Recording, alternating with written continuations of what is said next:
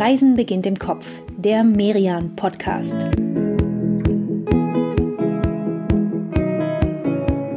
Hallo liebe Hörer, herzlich willkommen zur ersten Ausgabe unseres Merian Podcast Reisen beginnt im Kopf zum Thema Hamburg.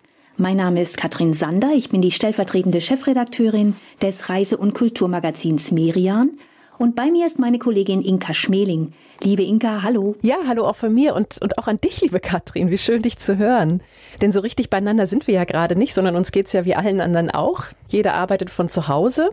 Ich habe mir hier bei uns den kleinsten Raum in der ganzen Wohnung geschnappt. Ich versuche meinen Mann und den Kindern beizubringen, dass sie es nicht mehr Rumpelkammer nennen, sondern Büro klappt so mittel, ehrlich gestanden. Aber genau, wie läuft's bei dir? Ja, ich bin auch zu Hause im Kinderzimmer meines Sohnes. Das hat die niedrigsten Decken, in der Hoffnung, dass der Ton damit schön wird. Mein Mikro steht hier auf einem Stapel Gesellschaftsspiele und wenn wir Pech haben, dann äh, fällt mir gerade ein, dann blubbert gleich das Aquarium los. Aber was soll's. Ich freue mich, dich zu hören. Wir haben ja bei Merian schon eine Weile an einem Podcast gearbeitet. Jetzt ist wie bei so vielen anderen Dingen das Virus dazwischen gekommen. Deswegen produzieren und konzipieren wir das jetzt ein bisschen anders als geplant.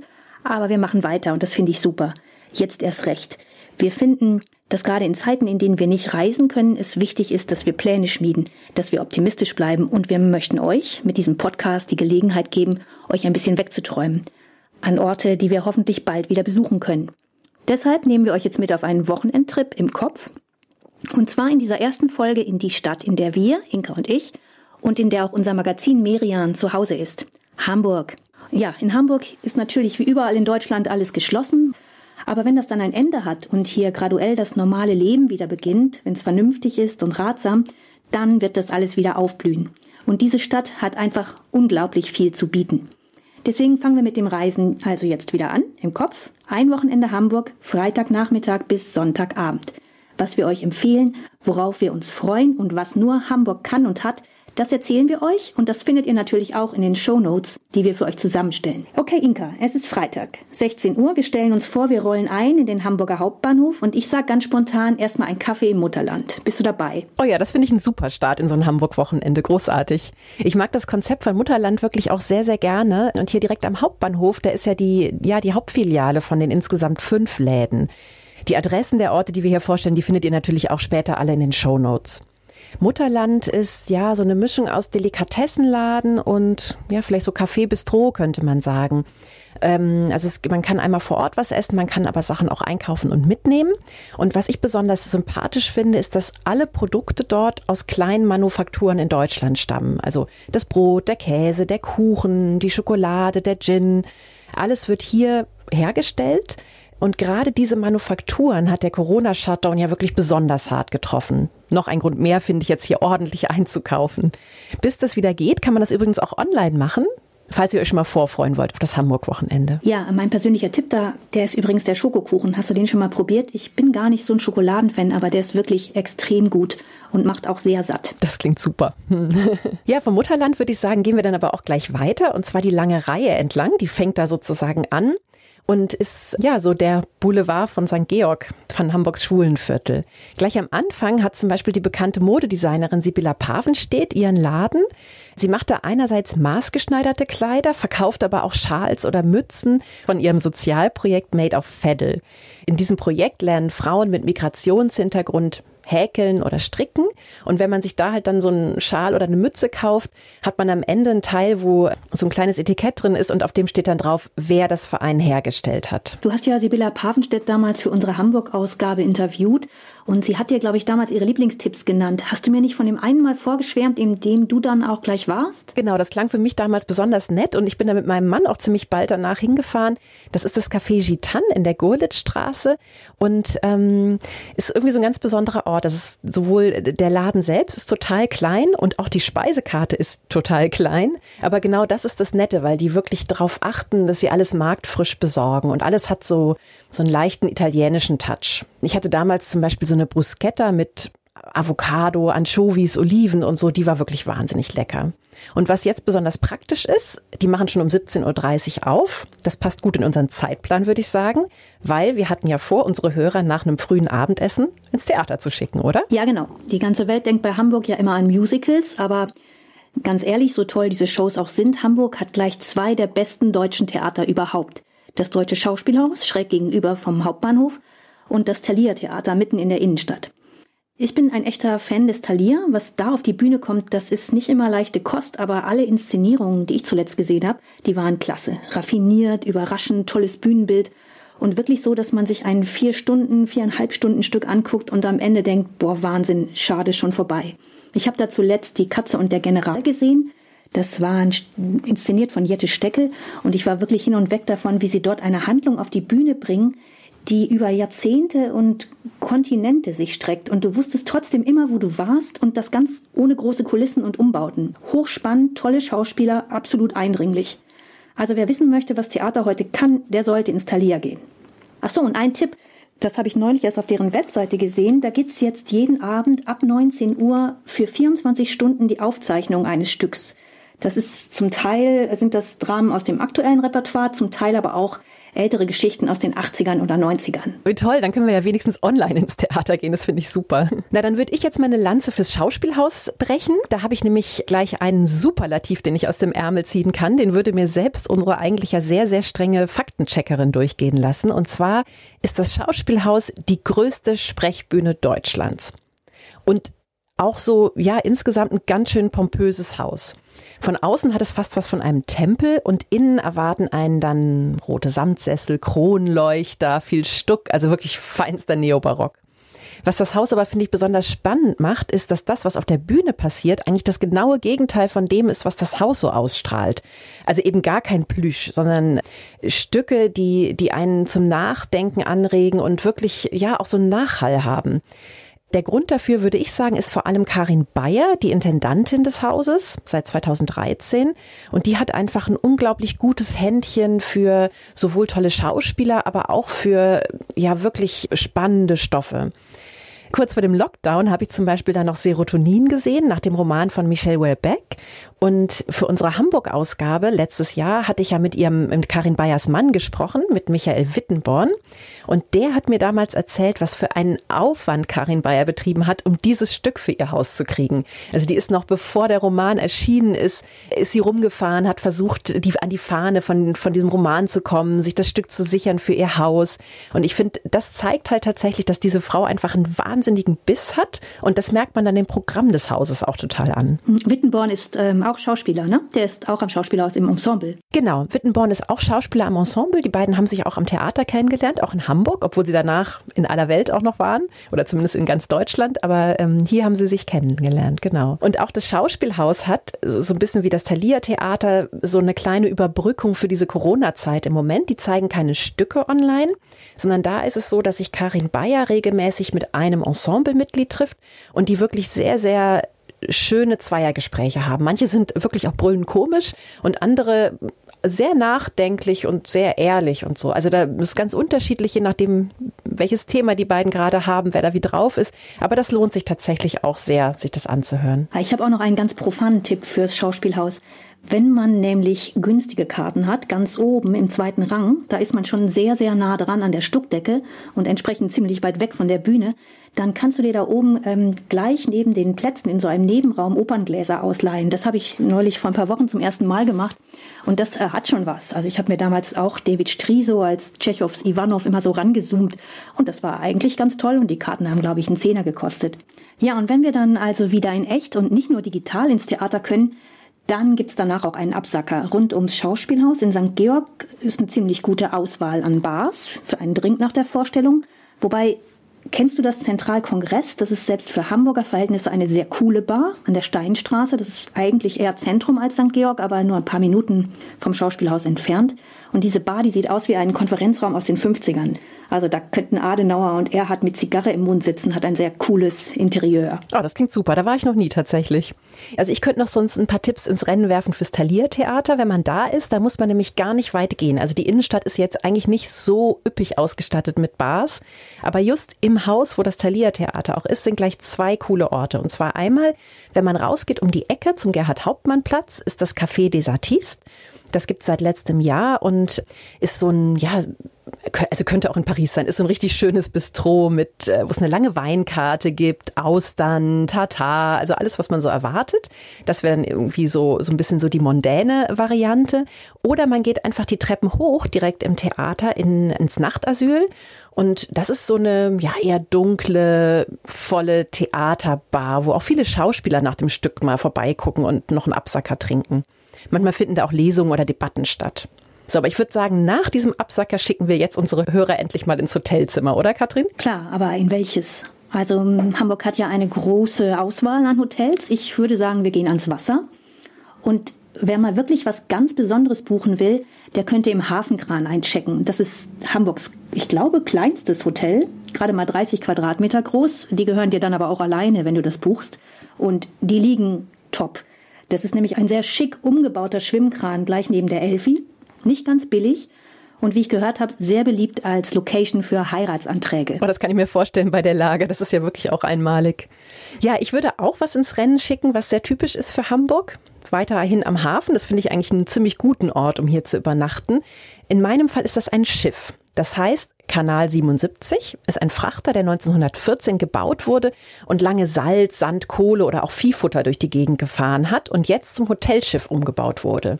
Der liegt im Museumshafen Hamburg-Harburg und hm, hat damit nicht die super zentralste Lage, das muss ich zugeben, aber so weit ist es dann am Ende auch nicht. Also man läuft eine Viertelstunde zur nächsten S-Bahn und ist dann in unter zehn Minuten am Jungfernstieg. Also das geht schon alles noch.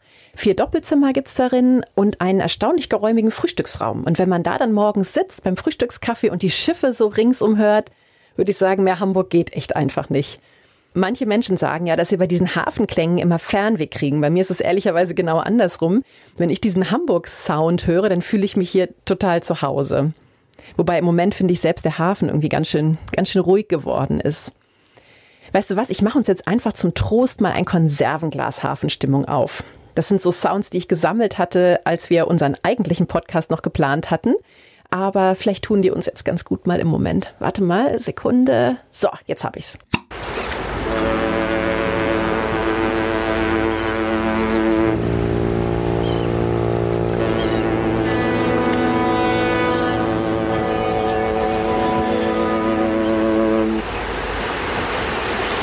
So klingt Hamburg. Das ist super. Im Kopf würde ich sagen, es ist jetzt Samstagmorgen. Wir haben gut geschlafen in unserem Hotels am Wasser und gehen jetzt frühstücken. Wohin? Ich mag ja sehr das Café Schmidt an der Elbe, klar an der Elbe. Toller Blick auf den Fluss, sehr leckere hausgebackene Croissants und Brötchen, wunderbare Kuchen.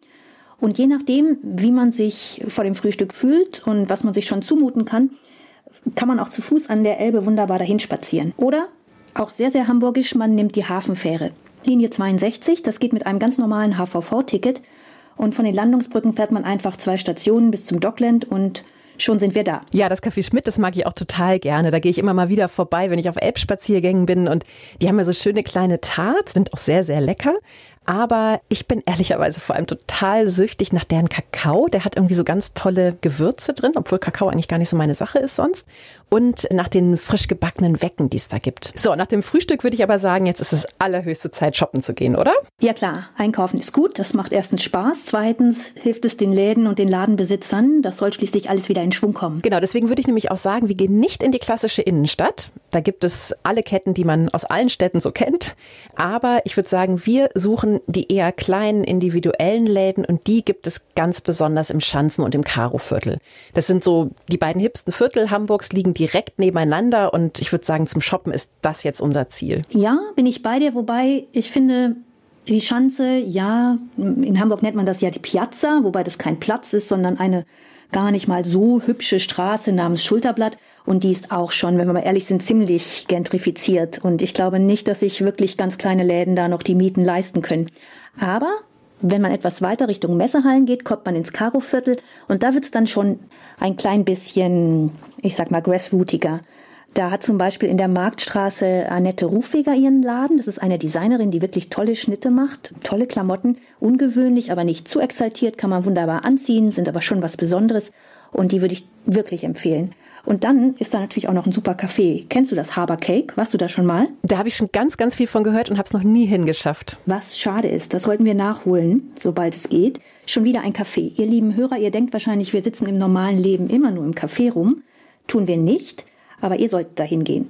Das ist ein etwas kaschemmig anmutendes Lokal, das mit jeder Menge Hafentünnef dekoriert ist, aber tolle Südtiroler Küche hat. Also hier Hafen, da Berge, Südtirol. Passt.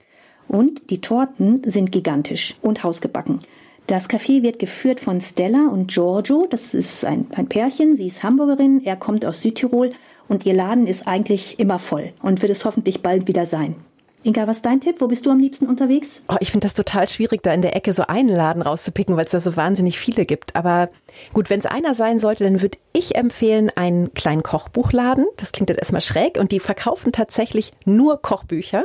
Aber was besonders schön ist, sie nehmen sich jeden Tag ein Kochbuch und aus dem holen sie sich zwei Rezepte raus und die gibt es dann zum Mittagstisch da. Die kochen sie nach. Also das ist wirklich ein Laden mit einer ganz, ganz netten Atmosphäre. Die Leute, die da arbeiten, die wissen auch wirklich genau, was sie da tun. Also das, äh, die beraten einen super. Und was ich vielleicht insgesamt noch in der Ecke total spannend finde, ist, dass viele Läden auch das Thema Nachhaltigkeit mittlerweile entdeckt haben. Also es gibt überall auch wirklich coole Mode aus Ökotextilien, Mode, die in Europa hergestellt wird, wo ein Teil der Einnahmen in soziale Projekte geht. Und ich hatte für unsere Hamburg-Ausgabe ja mal eine Nachhaltigkeitsbloggerin interviewt. Die hat mir viele Adressen genannt. Die würde ich auch alle noch in die Shownotes stellen. Das würde jetzt hier den Rahmen sprengen. Das wäre echt zu viel. Und sie hatte mir damals auch ein Café empfohlen, das sich ganz besonders der Nachhaltigkeit verschrieben hat. Das ist nämlich Hamburgs erstes Zero Waste Café. Kommt also fast ganz ohne Müll aus. Es heißt in guter Gesellschaft. Und ich hatte mich vor dem Lockdown noch mit einer der beiden Gründerinnen dort im Café getroffen, mit Alana Zubritz. Und die hat mir erzählt, wie sie darauf gekommen ist, damals so ein Café zu gründen weil sie nämlich selbst mitbekommen hat, wie viel Müll in der Gastronomie anfällt. Ich habe in einer Bar gearbeitet und ähm, habe dann einfach jeden Abend diesen, diesen, Müllsack, diesen großen blauen Müllsack raustragen müssen und dachte halt immer so, boah, krass, es ist so viel Müll die Strohhalme, irgendwie die Servietten und halt alles. Eigentlich war es hauptsächlich nur Strohhalme auch. Ja, und dann hat sie relativ spontan mit einer Freundin einfach selbst ein Café gegründet. Eines, das vieles besser macht. Auf Null Müll kommen sie zwar nicht, wie der Name ja eigentlich sagt, aber am Ende der Woche haben sie wirklich nur einen Liter Restmüll beisammen. Wow, also das ist ja gerade mal eine Milchtüte voll Müll. Das finde ich jetzt wirklich beeindruckend wenig. Wie schaffen die das? Das ist tatsächlich sogar noch vor allem Müll, den die Gäste dagelassen haben. Also irgendwelche Zigarettenstummel oder zerknüllte Taschentücher oder Notizzettel oder sowas. Ja, schaffen tun die das, indem sie einmal den Kaffee zum Beispiel in alten Flohmarkttassen servieren oder im Wegglas und wer ihn unbedingt zum Mitnehmen haben will, der kriegt das auch, aber halt auch nur im Pfandglas. Also es gibt keine To-Go-Pappbecher, keine Strohhalme.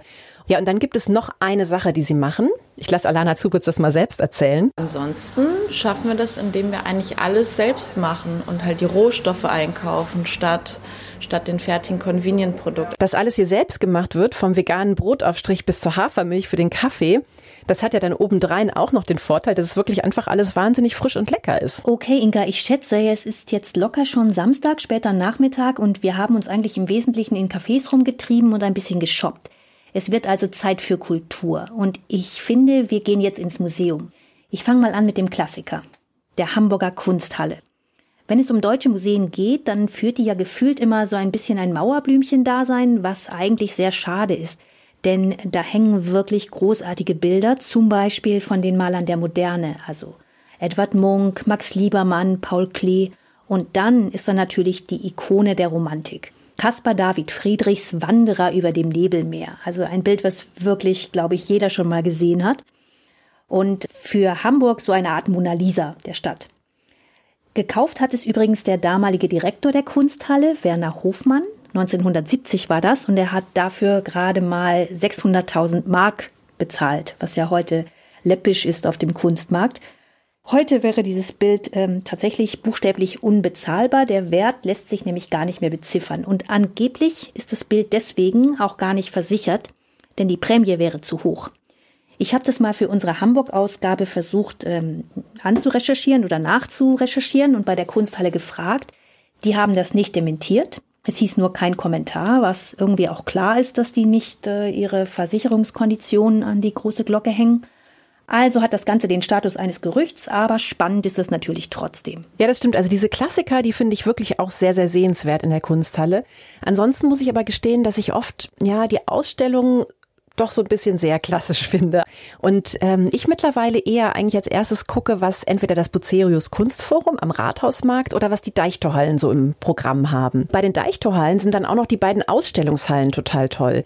Das sind zwei Markthallen aus der Zeit kurz vor dem Ersten Weltkrieg. Eine ist jetzt das Haus der Fotografie, die andere die Halle für aktuelle Kunst. Ja, da war ich zum Beispiel jetzt im Winter, war ich da gerade bei einer Ausstellung zum 30. Geburtstag der, der Deichtorhallen. Da haben sie gerade die Frühwerke der, der deutschen Meister gezeigt, also von Baselitz, Richter, Polke und Kiefer.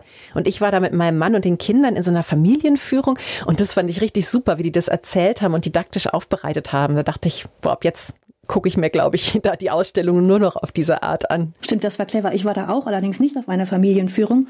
Und ich muss gestehen, dass ich jedes Mal, wenn ich meinen äh, jüngsten Sohn mitnehme ähm, ins Museum, das Gefühl habe, wir schrappen kurz an einem Millionen Euro Streit mit unserer Haftpflichtversicherung vorbei, denn der hat nicht so den großen Respekt vor den großen Werken. Deswegen bin ich aber ein absoluter Fan von gut gemachten Kinderabteilungen in den Museen. Und meiner Meinung nach die beste hat das Museum für Kunst und Gewerbe gegenüber vom Hauptbahnhof.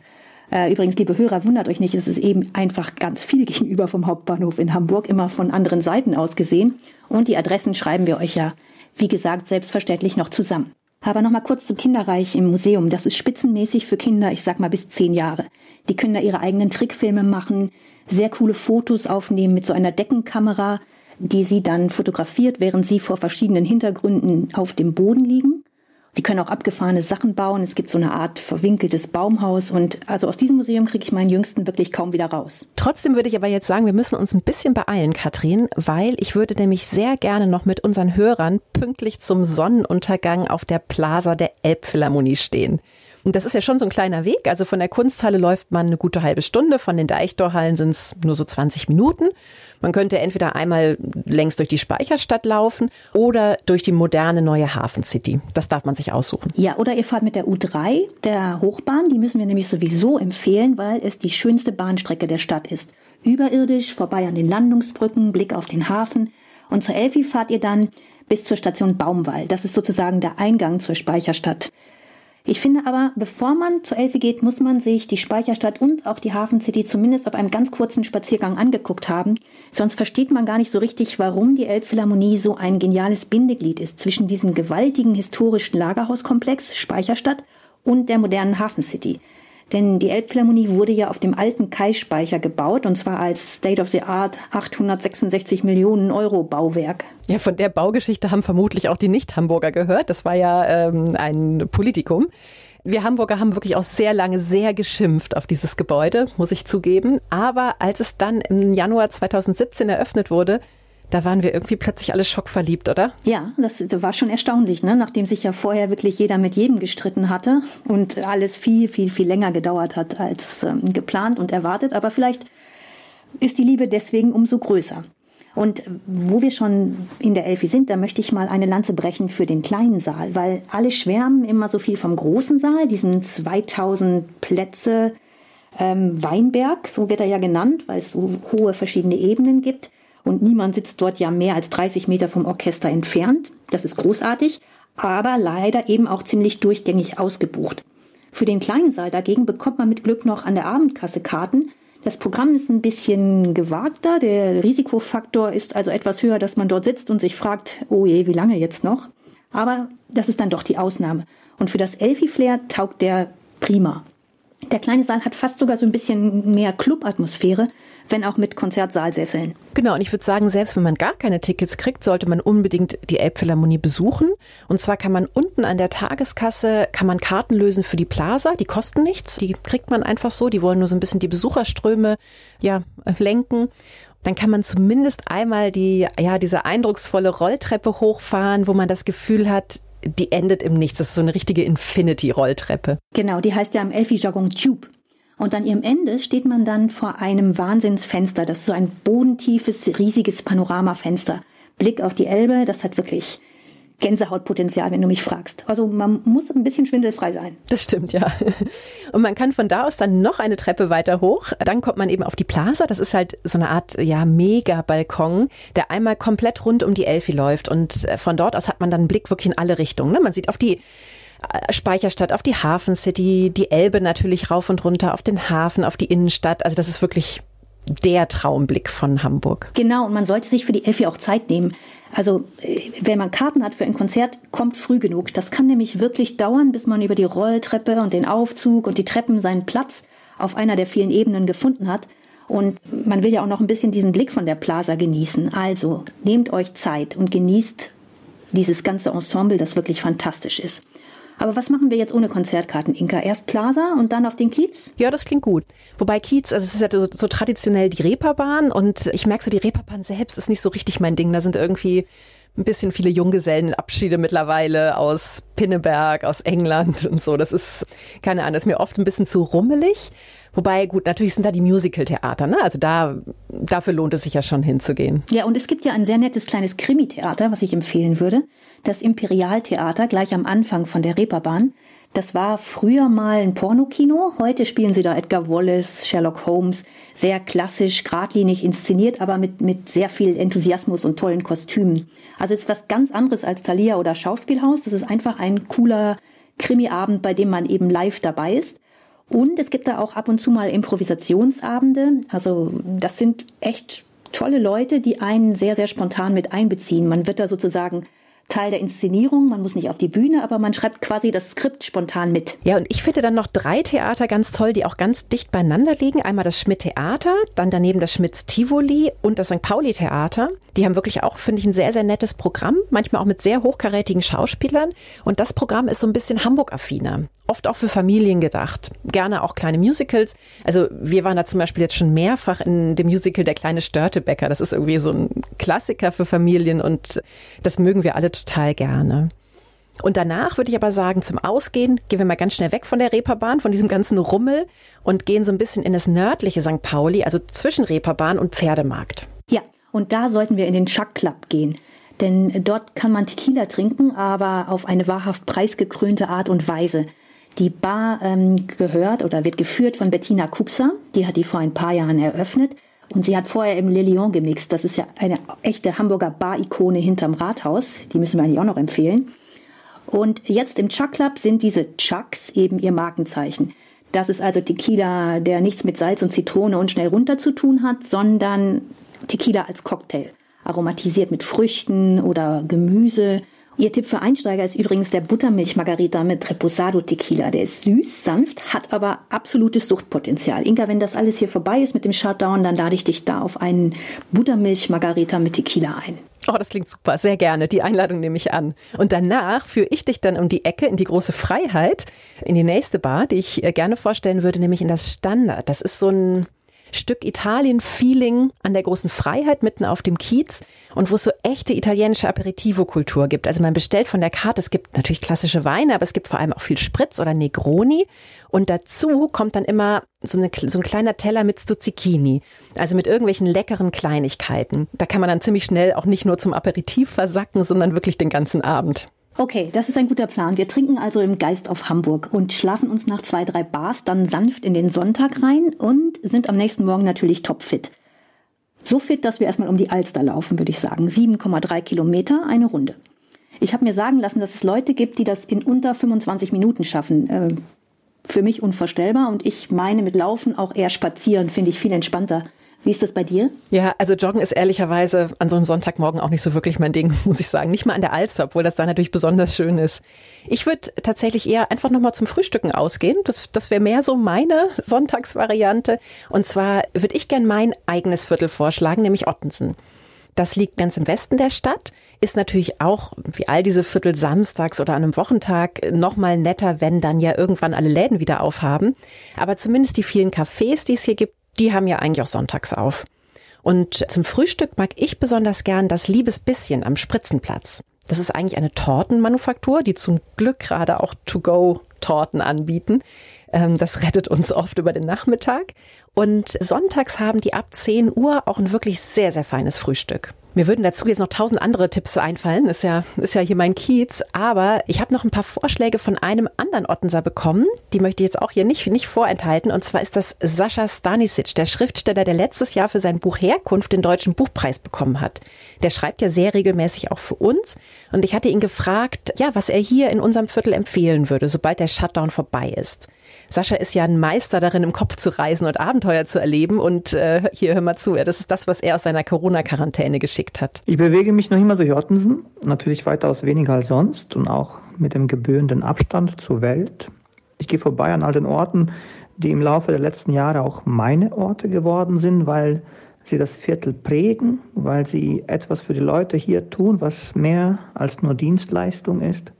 Ich nehme auch meinen Sohn mit auf diese seltenen Spaziergänge. Wir überlegen uns immer ein Spiel dazu, ein Rollenspiel. Mal sind wir Superhelden auf der Suche nach Einsätzen im Viertel. Neulich rief uns der tolle blaue Bagger am Kemal Altun Platz, da er in Not geraten war. Wir haben ihn natürlich gerettet. Wir gehen zum Beispiel am Tide vorbei, meinem Tide, dem kleinen Café in der Rote Straße. Ist zwar zu natürlich, aber Frank nutzt den Leerlauf, um zu renovieren und ist manchmal doch da im Laden. Also könnt ihr auch Glück haben, auf einen der freundlichsten Cafés des Viertels zu stoßen. Christiansen, die tolle Buchhandlung in der Barenfelder Straße, hat das Rollo halb unten im Laden, wuseln sie aber weiter, die unermüdlichen Buchhändlerinnen, und sie liefern euch jedes Buch gegen die Tristesse bis an die Haustür. Bestellt nie wieder bei Amazon. Und drüben an der Palmaie, der feine kleine Laufladen Running Green, auch zu, und die Beratung findet jetzt einfach per Mail und Video statt. Gleich kaufe ich mir neue Laufschuhe und laufe Ottensen in Grund und Boden. Ja, super. Abenteuer in Ottensen.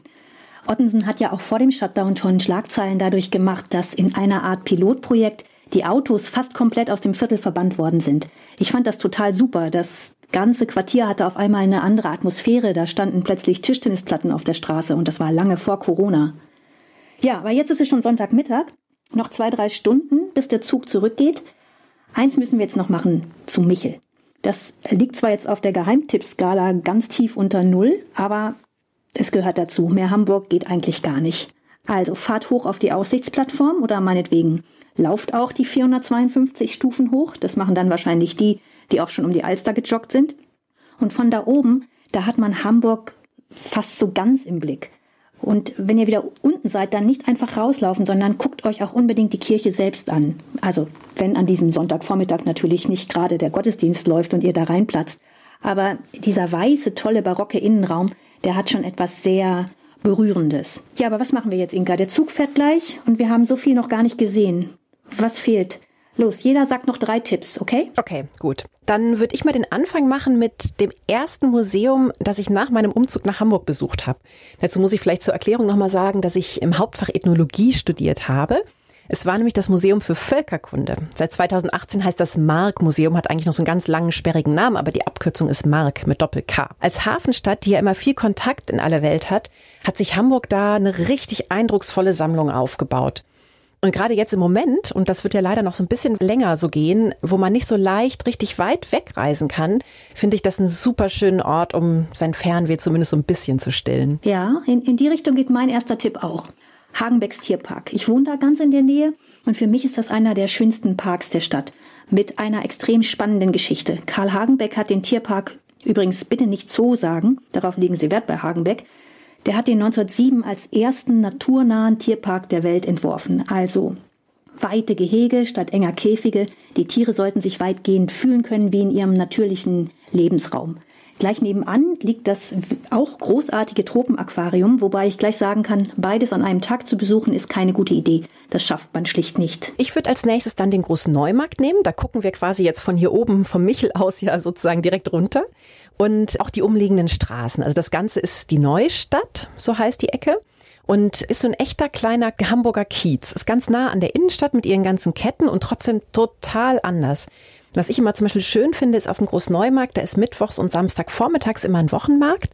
Und ich pilger da manchmal vor allem zu einem Stand. Das ist der Stand von der Bäckerei Pfeiffer. Die haben, und das schwöre ich wirklich, die besten Rosinenbrötchen in der ganzen Stadt. Also besser geht einfach nicht. Was ich dann auch noch total nett finde, ist die Wechsstraße, die vom Großneumarkt Richtung Innenstadt runtergeht. Bisschen bergab. Da gibt's viele nette kleine Läden einladen, der nur schwäbische Küche macht, einen, der was mit japanischen Stoffen macht, der Stoffe bedruckt. Und einen finde ich ganz besonders nett, das ist das Winkel van Sinkel. Also die haben so Design-Schnickschnack und auch wirklich eine tolle Auswahl an Pflanzen, an Kakteen oder an diesen Luftpflanzen, die man sich so aufhängen kann und so. Sehr, sehr schön. Die sind auch wirklich unverwüstbar. So eine Luftpflanze haben wir auch irgendwo seit gefühlten Jahrhunderten rumliegen. Okay, meine Nummer zwei ist Rudern oder meinetwegen auch Paddeln auf den Alsterkanälen. Die haben wir nämlich jetzt noch sträflich vernachlässigt.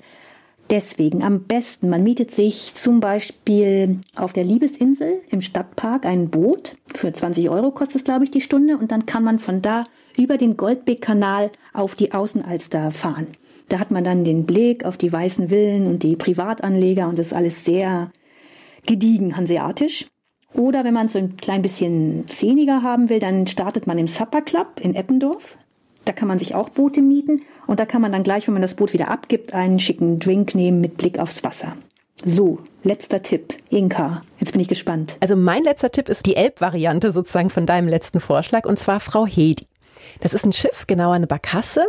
Und ja, eigentlich so Hamburgs Club auf dem Wasser. Äh, dieses Schiff liegt einmal die Stunde immer an an den Landungsbrücken, an Brücke Nummer 10. Da kann man dann ein- oder aussteigen und dann geht's zur nächsten Runde einmal quer durch den Hafen. Dazu gibt's dann coole Musik, Drinks natürlich auch und manchmal sogar ja kleine Live-Konzerte. Du tanzt am Ende, ich trinke Tee im Wasserschlösschen. Das ist für mich das schönste Haus in der Speicherstadt. Auch nicht nur für mich, würde ich mal sagen, ist eigentlich für alle das schönste Haus in der Speicherstadt. Es liegt nämlich auf einer Insel zwischen zwei Fläten und sieht auch wirklich aus wie ein Schloss. Sehr Instagrammy, wenn man von der Poggenmühlenbrücke rüber guckt, dann hat man so ein, ein echtes Hamburg-Sehnsuchtsmotiv. Und in dem Schloss haben früher die Windenwächter gewohnt. Das waren die Leute, die sich darum kümmerten, dass die Winden eben funktionierten und dieser ganze Abladebetrieb reibungslos ablief. Und sie waren die einzigen, die überhaupt in der Speicherstadt leben durften. Heute hat der Teegroßhändler Holger Sturm hier einen wunderschönen Laden im Tante-Emma-Stil mit Café und Restaurant. Und wenn man also hier dann mitten in der Speicherstadt auf der Terrasse sitzt, dann ist das schon maximal. Hamburg ist schön. Oh, das klingt super. Da würde ich wahrscheinlich sogar auch dann ausnahmsweise mal Tee bestellen und nicht Kaffee. Eigentlich wäre ich eher so die Kaffeetrinkerin. Du, das hat Spaß gemacht. Wir haben hoffentlich nicht nur euch Lust auf ein Wochenende in Hamburg gemacht. Ich merke gerade, wie ich mich selber freue auf das, was jetzt gerade noch nicht geht, aber hoffentlich bald wieder. Und solange das bis dahin eben noch dauert, freuen wir uns darauf, wieder mit euch zu verreisen nächste Woche. Wohin gehen wir, Inka? Was meinst du? Also ich hätte ja einen Wunsch, das hat auch so ein bisschen mit dieser ganzen Corona-Nummer gerade zu tun. Und zwar würde ich gerne nach München reisen. Da war ich mit meiner Familie Mitte März nochmal für drei Nächte, kurz bevor der große Shutdown kam in unseren Ferien auf der Rückfahrt vom Skiurlaub. Und das waren so für uns irgendwie die letzten noch total schönen normalen Tage vor diesem ganzen Shutdown. Also wir sind dann auch, wir konnten noch in die Wirtshäuser, ins Deutsche Museum, durch den englischen Garten und waren da wirklich sehr glücklich und irgendwie fände ich es gerade total schön, wenn wir da nochmal gemeinsam rumbummeln könnten im Kopf. Du hast doch da sogar studiert, oder? Ja, das stimmt. Das war zwar jetzt nicht gestern, aber ich bin ein sehr großer München-Fan. Und ich war zuletzt im Dezember da für unsere Merian München Ausgabe. Von daher sehr, sehr gerne. Wir fahren nach München, nehmen euch mit in der nächsten Folge unseres Merian Podcast Reisen beginnt im Kopf. Bis dahin haltet durch, passt auf euch auf, bleibt gesund und wir freuen uns auf euch. Alles Gute!